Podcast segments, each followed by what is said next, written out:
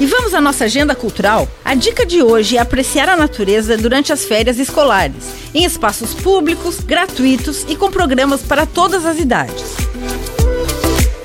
A primeira dica é o Parque Zoobotânico. Próximo ao centro, é um ótimo local para a visitação de animais que foram resgatados e não puderam ser devolvidos à natureza. Conta com uma trilha de 700 metros, mas quem quiser esticar o passeio pode subir o mirante de Joinville e conferir a vista panorâmica da cidade. Quem não quiser encarar a subida a pé, pode optar pelo ônibus, com a linha Mirante.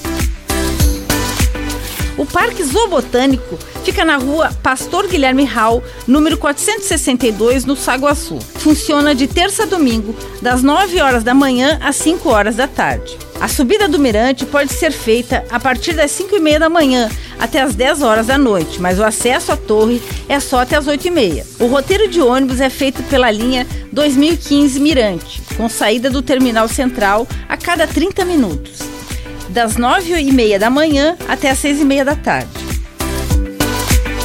O Parque Natural da Caieira fica às margens da Lagoa Saguaçu e é outra boa opção de passeio. O local conta com área verde com possibilidade de caminhadas dentro da mata para a apreciação da flora e da fauna local. O Parque Nacional da Caieira fica na rua Valdemiro Rosa, número 1636, do bairro Ademar Garcia, e funciona de quarta a domingo, das 8 horas da manhã até as 6 horas da tarde. A linha para ir ao Caieira é a 1301, circular Ademar Garcia, e sai do terminal do Guanabara. Outra dica na Zona Norte é o Parque Morro do Finder, no bairro Bom Retiro. Ele oferece trilhas e espaços para a contemplação da natureza. Fica na rua Antônio Harish, número 271, no Bom Retiro. É uma lateral da Piratuba. Funciona de terça a domingo, das 8 horas da manhã às 6 horas da tarde. Para chegar de ônibus, tem duas opções de linhas. Tem a linha Norte Iririú Tupi ou a Norte Iririú.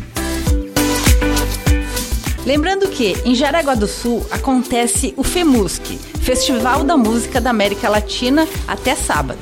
A programação completa está no site femusc.com.br. No site tem também um link para assistir online e ao vivo. Com gravação e edição de Alexandre Silveira e apresentação comigo, Lindiara Ventes, essa foi a sua agenda cultural. Até a próxima!